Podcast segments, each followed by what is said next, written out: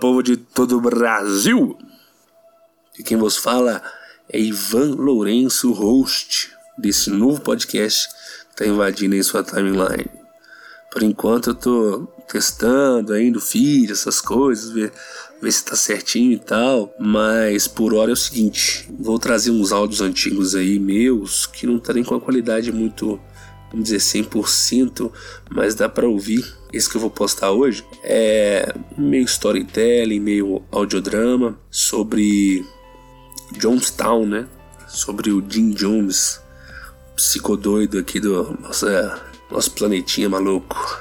Mas o intuito aqui do podcast vai ser esse: contar histórias interessantes sobre acontecimentos aqui do nosso planeta Terra, ou quem sabe até fora dele, né? E trazer sempre algo novo, interessante, com esse formato de storytelling, com esse formato de audiodrama, às vezes também com uma pegada mais irreverente, algo que iria para explicar esmiuçadinho, que precisa, que precisa de uma explicação melhor, a gente faz mais descontraído, mas o intuito desse hoje aí é, é tentar ser storytelling, sei lá, um.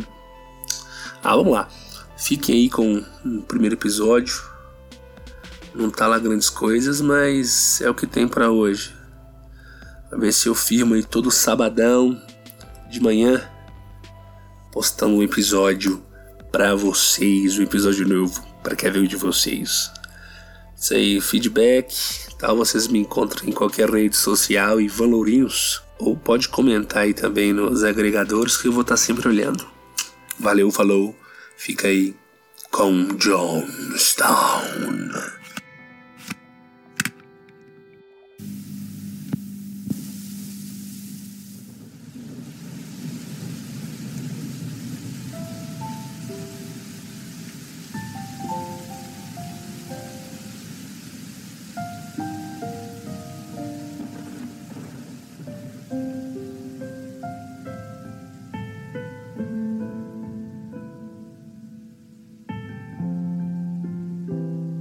Indiana, 13 de maio de 1931.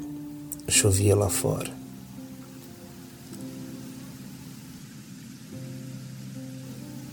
É possível ouvir um choro de criança.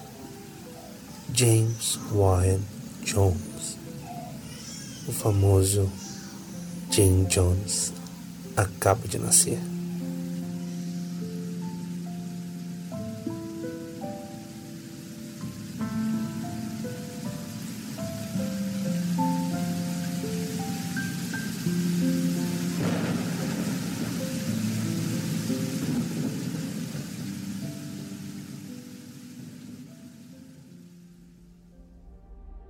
Jones teve uma infância basicamente normal, exceto pelo fato de desde sempre ter se envolvido com assuntos místicos. E em 1949 se casou com Marceline Baldwin. E em 1950 mudou-se finalmente para Indianápolis, onde viveu por 10 anos. Em 1954, Jones criou sua própria igreja. Teve vários nomes até seu nome definitivo: People's Temple Christian Church, Church Full Gospel, Templos dos Povos, Igreja Cristã do Evangelho Pleno. Através de sua igreja, Jones adquiriu fama, aliados políticos e apoio da mídia de Indianápolis. Em 1960, o prefeito democrata Charles Boswell nomeou como diretor local da Comissão de Direitos Humanos. Mas por atritos de Jones e Boswell, devido a uma agressão sofrida por Jones em uma reunião da NAACP, essa relação foi interrompida.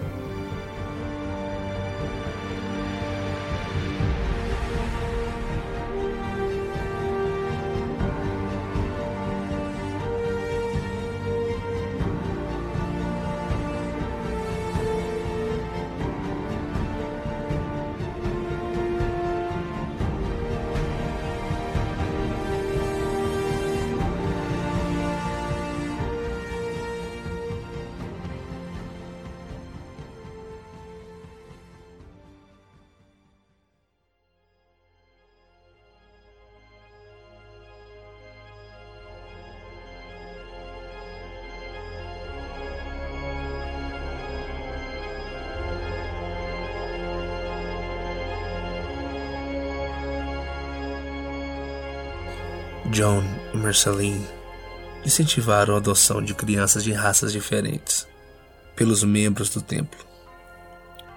Em 1954, eles começaram o que chamavam de Rainbow Family, em português, Família Arco-Íris.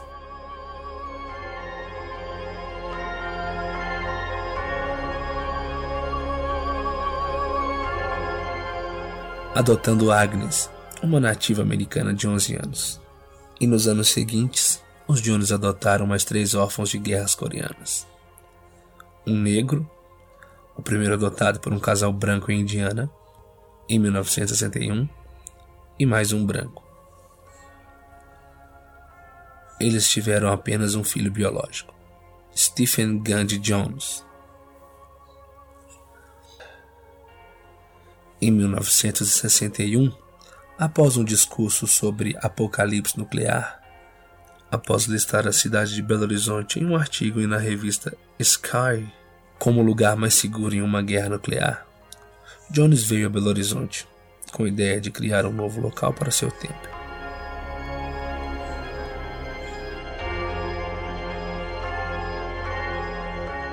Em sua viagem ao Brasil, ele conheceu Guiana, ainda sendo colônia inglesa. Chegando a Belo Horizonte, Jones estudou o local de maneira discreta. E após estudos, acabou por ver que a região não lhe dava o suporte suficiente para suas ambições.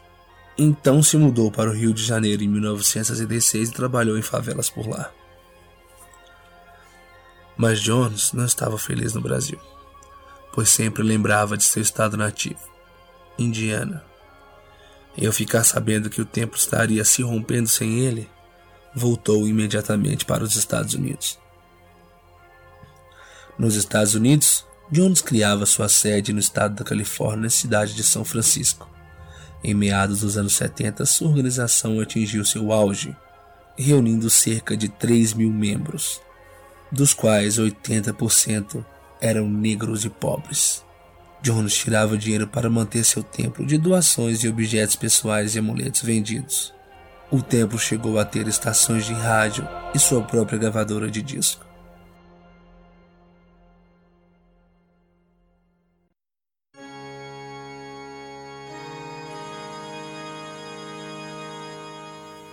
A construção.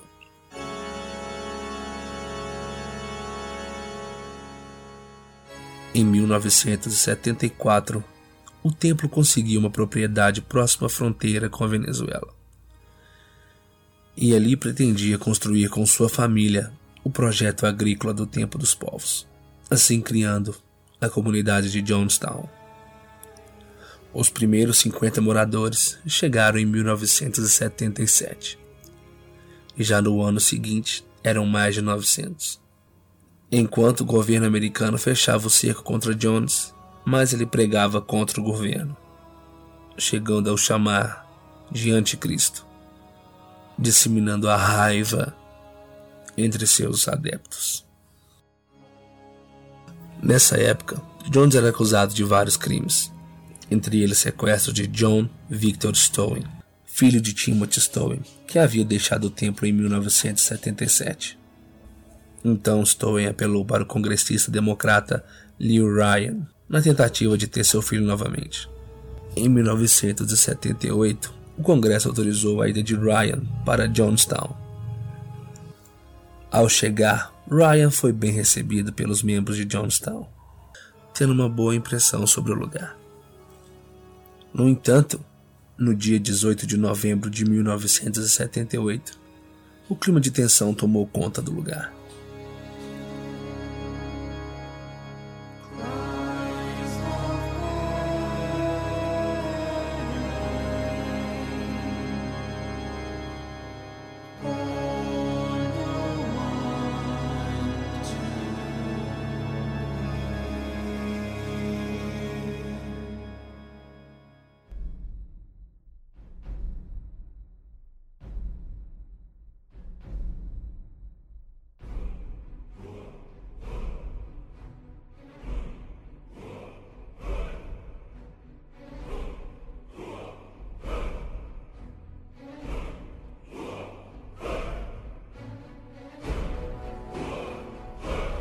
Alguns membros do templo quiseram voltar com a caravana de Ryan.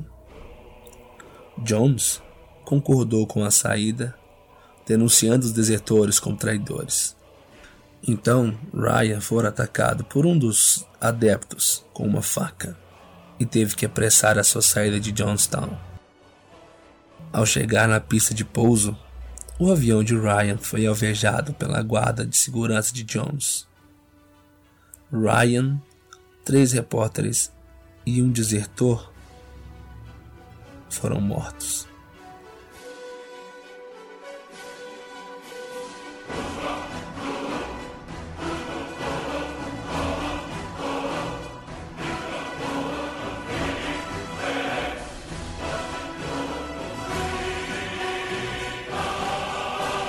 Mais tarde, naquele mesmo dia, os 909 habitantes de Johnstown, incluindo 304 crianças, descobriram o preço da fé cega. Jones juntou todo na área central de Johnstown e começou seu discurso.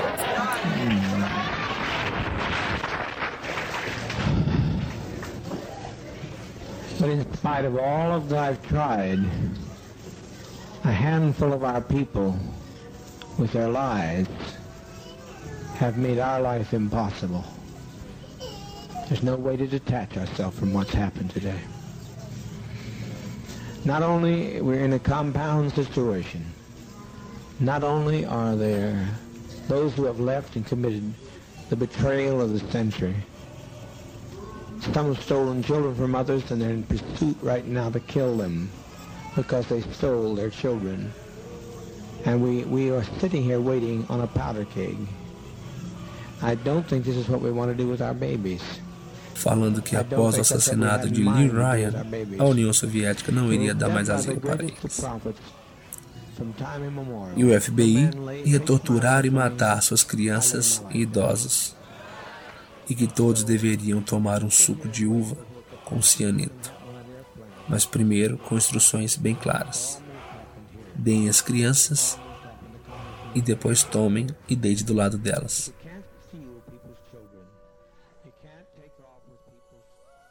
O suicídio em massa já havia sido arquitetado em eventos simulados chamados de Noites Brancas. John sempre tinha em mente isso. Quando a polícia, o governo, fosse atrás dele, todos os habitantes deveriam se suicidar. Jones foi encontrado algum tempo depois morto em uma cadeira de praia, com um tiro na cabeça. O legista afirma que Jones cometeu suicídio, mas seu filho Stephen afirma que Jones havia pedido alguém para que o tirasse a vida.